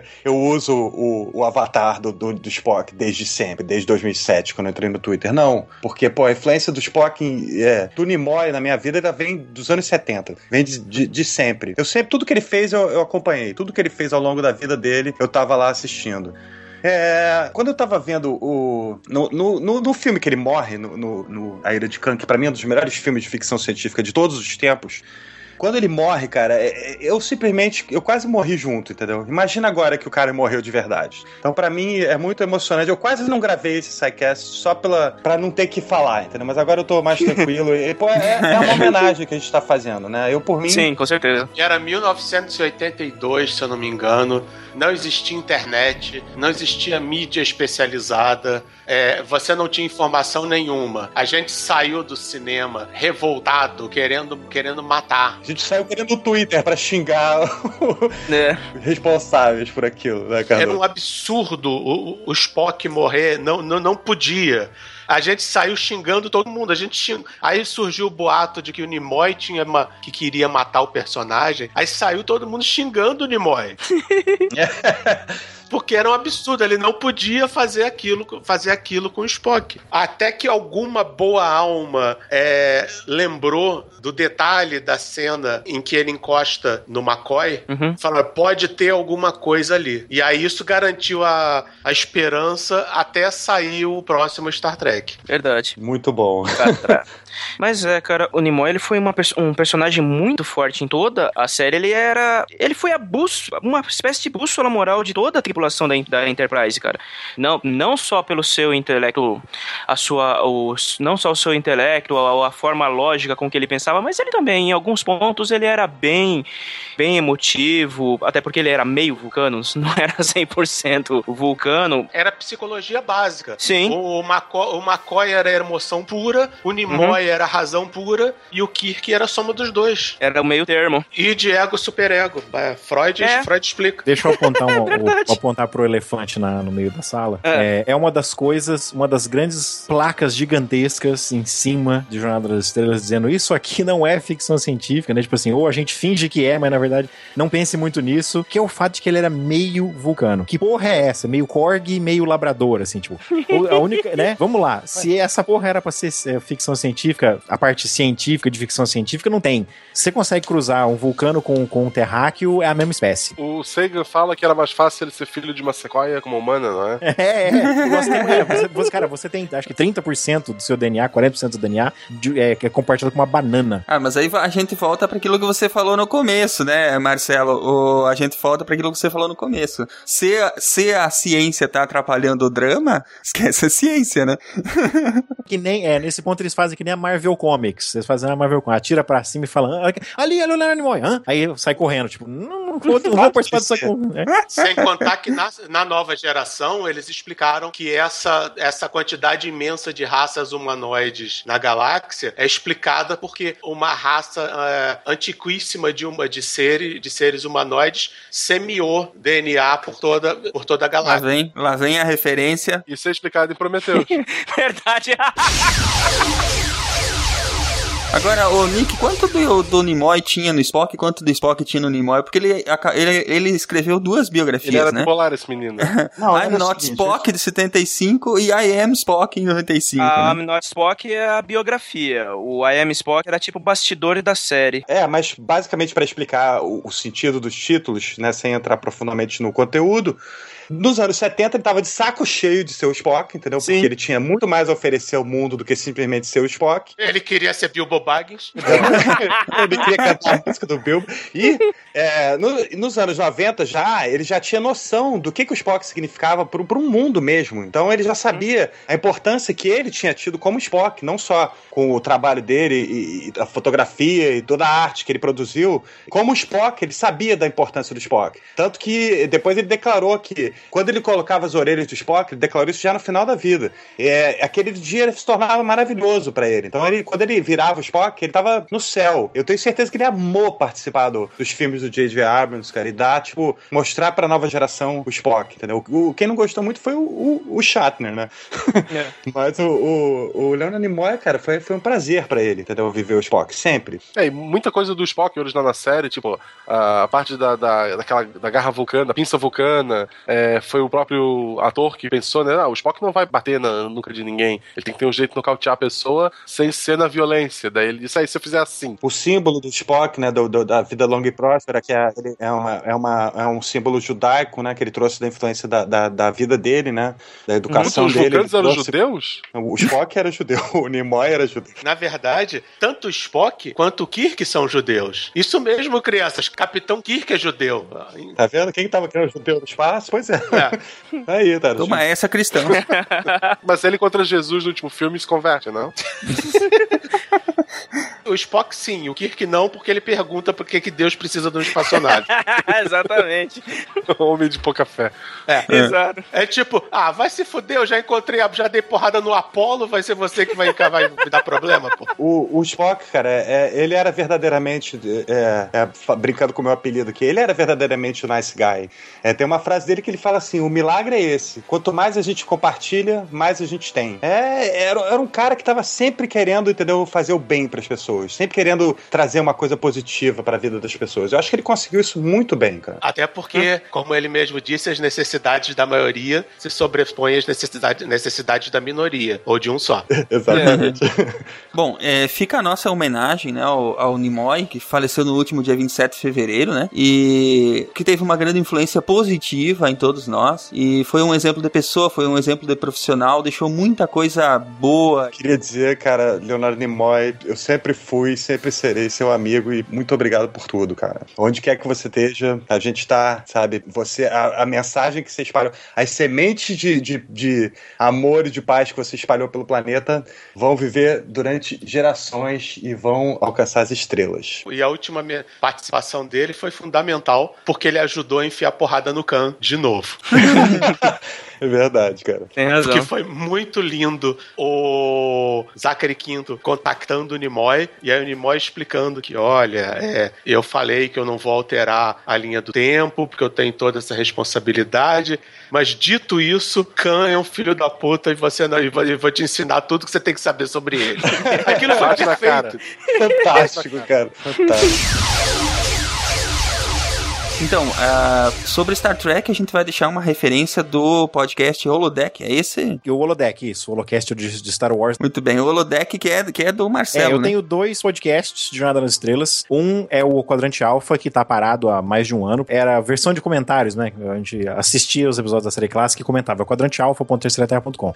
O podcast que eu tô fazendo hoje, que é o, o Holodeck, que surgiu no Holocast, claro. Eu falei, porra, é uma boa ideia. É, então, é holodeck.terceiraterra.com, em que eu, a Luciana e o Debor gravamos semanalmente. E, até onde eu sei, é o único podcast exclusivamente sobre Jornada nas Estrelas em português. Se eu estiver errado, por favor, me mandem o link de outro podcast que eu quero ouvir. Até pra fazer um crossover, né? É. Beleza, ouçam lá, o Holodeck. E, enfim, vida longa e próspera.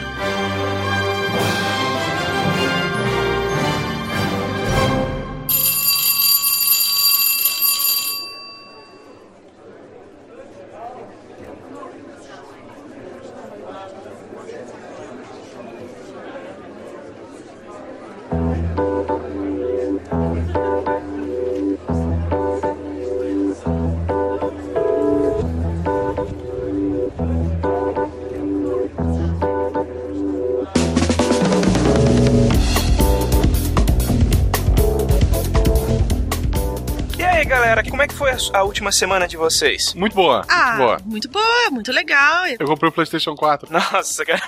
Ele ainda tá explorando tudo. Ai, beleza, então. Então, gente, pra onde que a gente vai dessa vez? A gente vai pra um café, porque eu adoro tomar café. Café. Café. Esse aqui é ir pra um lugar sossegado pra você poder tomar café e continuar estudando, né? ô- Nerd. Exatamente. Então, vamos, tá bom, então. Beleza, vamos embora pro café, então. Vamos lá. É, então, Carol, você quer ser a primeira? O que você vai tomar e o que você vai, o que você vai ler? Eu quero um, cara, um caramelo maquiado grande, com extra de caramelo e com chantilly. Nossa, que hipster.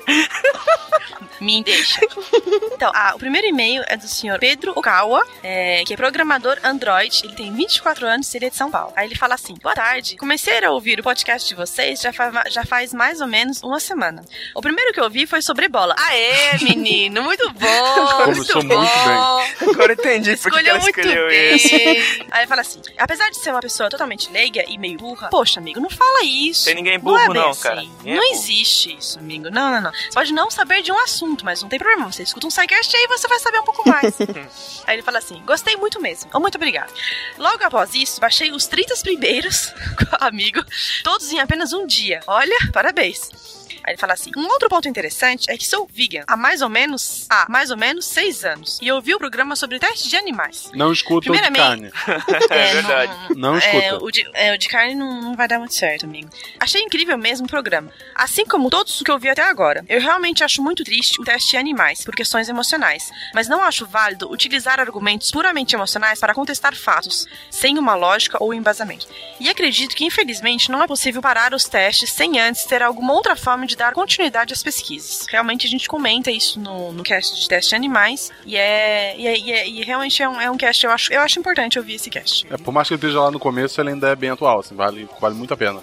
Eu também acho. Eu, eu, ouvi- eu não participei dele, mas eu, eu acho muito válido tudo que foi dito nesse cast. Aí ele termina. Bom, eu estou muito feliz por atualmente ter uma nova fonte de entretenimento. Vocês estão, estão fazendo um ótimo trabalho. Continuem assim. Ah, obrigada, moço.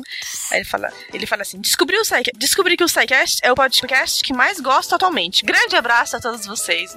Muito obrigada. Cara, valeu, É, Pedro. Menino Pedro, estamos muito felizes com todo, todo esse- esses elogios e esse seu ponto de vista. Eu achei bem interessante mesmo. Uhum. Muito obrigada, Pedro, pelo e-mail e pelo carinho. Verdade. E vamos, e vamos em frente. Ah, Estrela, eu acho que o próximo é seu, certo? O que, que você vai beber? É, eu vou beber um expresso, porque pra não dormir aí depois. então, o e-mail é do Marcelo Paranhos, quem lembra dele? Sim, todo o, mundo o lembra. calibre 12. É, Era nossa. 12 filhos, certo? Exato. Ele é técnico judiciário, 46 anos, de São Paulo, capital. Salve, Psycasters. Casa nova, hein? Fico muito feliz pelo crescimento do Psycast, mas pelo crescimento do Psycast em sua mais recente empreitada. Desejo de todo coração que sejam felizes com a nova parceria. Vocês merecem. Obrigada, né? Pô, valeu, cara. Obrigada, obrigada. Aproveito a oportunidade para agradecer ao incondicional apoio do Marcelo Guaxinim e do Ronaldão. Ronaldão é bom, hein? Foi, foi ótimo essa. Eu, eu, eu leio o Ronaldão, eu lembro aquele caso dos três travestis, mas deixa pra lá. Amo sempre me acalentaram com mensagens sinceras pelo Twitter, o que- o que contribui extremamente para o meu pronto restabelecimento. Valeu. É, ele, É, ele cara, é enfrentou mínimo. um momento difícil aí, a Uhum. gente. Mas. Psycast é isso também, a gente apoia vocês, ouvintes. Lindos. Verdade. Sigam a gente no Twitter. Os feios também. mais tem é feio também. Tem, tem Não, mas- todo ouvinte nosso é lindo, tá? Não, olha, tu não viu os perfis que eu ando vendo aí, mas tudo bem. Você virou ouvinte do Psycast, obrigatoriamente você já é lindo. Tá. A gente é tipo a mãe, é sempre lindo. Isso aí. Sim. No mais, jogo digno de mencionar a qualidade dos últimos episódios. É patente maturidade e evolução. Um dos pontos que mais me agradou foi a transferência da detenção pra mesa de bar. Excelente sacada, viu? Será que vai ficar Que decepcionado matam, hoje? matamos nesse meio. É. Ah, a gente reveza. A gente foi jogar videogame, a gente reveza, de cafezinho e tal, bom café. Poxa. É, né? Senão ficar bebendo toda semana não dá, né? É, o fígado, fígado não aguenta. Sucesso nessa nova e excitante fase do podcast. Um abraço. Obrigada, Marcelo. Um abraço. Valeu, Marcelo. uma Valeu, para- parabéns Um pelo abraço. nome. Eu acho, eu acho legal, eu voltei de férias essa semana Hum. e daí na- a minha mesa fica de frente pro mural e lá tá o, o cartaz da UBMAP. Uhum. Que quem tá fazendo comercial na televisão é no rádio, é o Iberê. Não sei se vocês já Nossa. viram. Sim, sim. É já muito legal. A primeira vez que eu vi no rádio, assim, caramba, isso é o Iberê. Pelo, pelo jeito que ele fala a palavra videogame, sabe? É um, sabe? É, é um jeito único, assim, caramba, isso é o Iberê. Aí eu vi Verdade. começar na televisão e disse, porra, tá aí o Iberê. Ainda tava em casa, assim, com um monte de gente. Falei, pô, eu conheço esse cara. E riram de mim, sério que eu tava de zoeira também.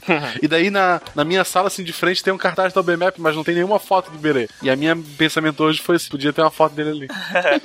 Verdade. Isso, isso é muito Coloca gay, lá, não? Marcelo, e tira uma foto depois Vou, pra gente. Não, vou, você promete. vou. Tá, an- antes que isso vire realmente um Tumblr, é, eu, eu- eu quero um café com leite gelado, mais leite do que café. É um café lá. Hã? Eu achei que você ia Não, não, pedir é um café com leite coca. gelado.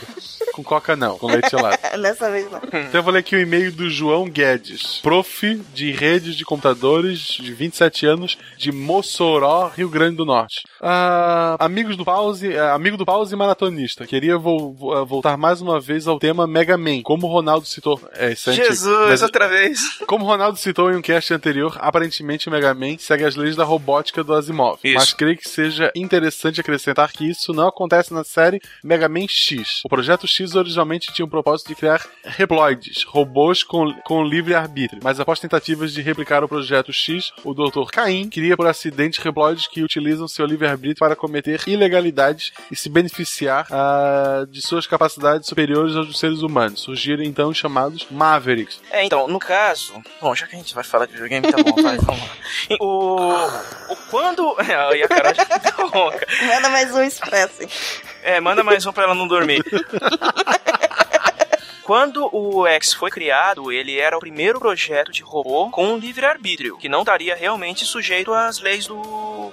As leis do Asimov. E quando você cria uma máquina com livre-arbítrio, você sabe que, que pode dar muita merda. Porque já. Sim. Porque livre- porque livre-arbítrio, em tese, a É pessoa. livre-arbítrio, né? Tá, Ela faz o que ela quer. Exatamente. Quando o Dr. Ken copiou o projeto do X para criar os Reploids, alguns deles, no livre-arbítrio de- deles, começaram a apresentar o que foi considerado defeito, mas era a vontade deles de se revoltar contra os humanos. Tipo, tipo a raça humana, né? É, exato. Você criou robôs que, que pensam como humanos, obviamente que eles vão agir como humanos, e nem todo humano E, é e santo. Assim, eles são mais fortes, mais inteligentes, mais rápidos mesmo. É óbvio que vai dar bosta. Exato, mas a série de jogos é muito boa. É, é, esquece aí se mata os bichinhos, é bem legal. Exato. Piu, piu, piu. É. Piu, piu, piu, piu, piu.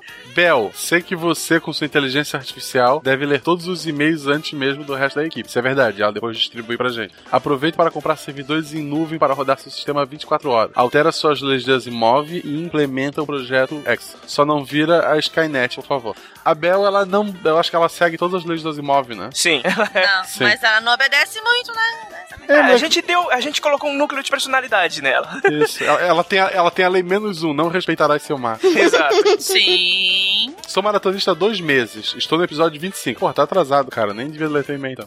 Mas já ouvi. Porque vai que ele desiste, nunca chega aqui e nunca sabe que a gente leu o e-mail dele. É, isso é triste. Mas já ouvi um ou outro pelo meio, é, do meio para o fim. Pô, isso tá errado. Falta apenas 35 episódios. Gostaria de pedir mais episódios sobre exploração espacial. Serve dessa semana? É. E Eu teorias acho para que é válido. percorrer o espaço sem precisar navegar acima da velocidade da luz. Acho que é válido. Obrigado a todos e parabéns pela iniciativa. É, a gente que valeu. agradece, né? Eu- Sempre que é bom falar de joguinho. Verdade, valeu, João. Mais uma vez. É, então, então vamos lá, né? O último e-mail é meu. Eu vou ficar, eu vou manter o clássico, pedir um cappuccino e pão de queijo. É, vamos lá. O último e-mail de hoje é do Fabrício Jedi, designer gráfico, 34 anos de Porto Alegre, figurinha carimbada daqui da nossa leitura de e-mails. É, a gente conhece bem ele. É. Beijo. Nosso amigo Jedi da Campus Party. Vamos lá. O sobrenome dele realmente é Jedi? Não, é Vaz. É Não, não é. Fabrício Não é, Vaz. gente, não é, né? Mas é porque ele estava vestido um dia de Jedi, daí virou pra sempre. Fabrício Jedi. É, vai ser sempre Jedi, na minha cabeça também. É isso aí, vamos lá. É, que a força do fluido da vida esteja com vocês, nobres docentes Psycasters. Aqui quem fala. Aqui quem fala é o Fabrício Vaz, tá aí, ó, o sobrenome. Designer gráfico de 34 verões, falando da capital separatista do sul, também conhecido pelo Silmar como Jedi de estimação do Psycast. Ele não vai ouvir o podcast essa semana? Não tem uma briga de, de Star Wars e Star Trek?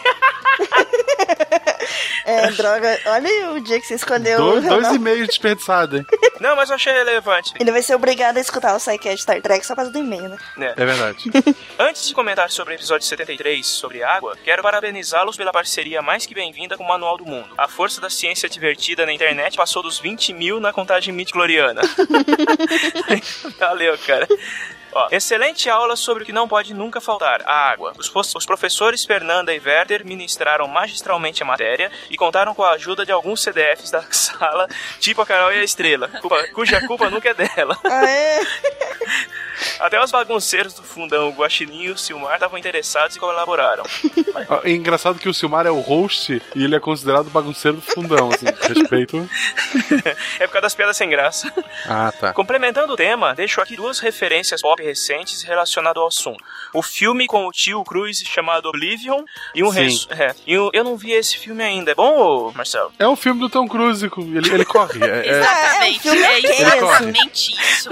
Meu melhor definição. O filme é bom, é um filme de Tom Cruise. E num resumo rápido e rasteiro do plot, mostra como uma inteligência artificial alienígena consegue literalmente absorver toda a água da Terra. Também tem o filme Tá Chovendo Hambúrguer, onde o prota- protagonista cria uma máquina que faz comida a partir da água. Esse filme é divertido, Esse filme é muito bom. esse filme. Esse filme é Esse divertido. filme é muito bom, cara. eu, eu vi em loop um milhão de vezes esse filme, é muito bom. Esse filme é divertido. É, para finalizar, estou fazendo a maratona SciCast e, apesar de perceber como iniciou com um nível alto de qualidade técnica, a evolução maior desde os primeiros programas tem sido mesmo no entrosamento de vocês. A cada programa, aquela mágica da interação entre os participantes se repete, cada vez mais intensa, ou seria apenas as habilidades de edição do Silmar e da Estrela que melhoraram? Talvez nunca saberemos a resposta.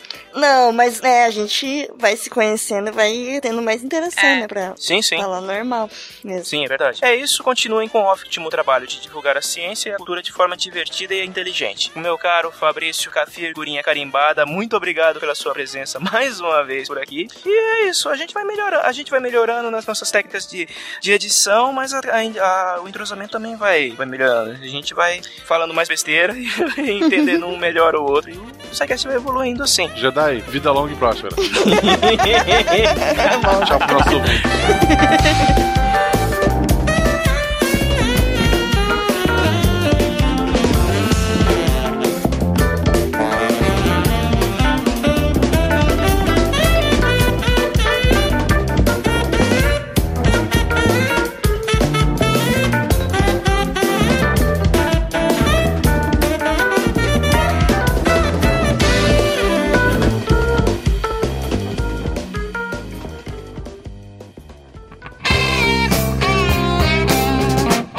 SciCast, porque a ciência tem que ser divertida.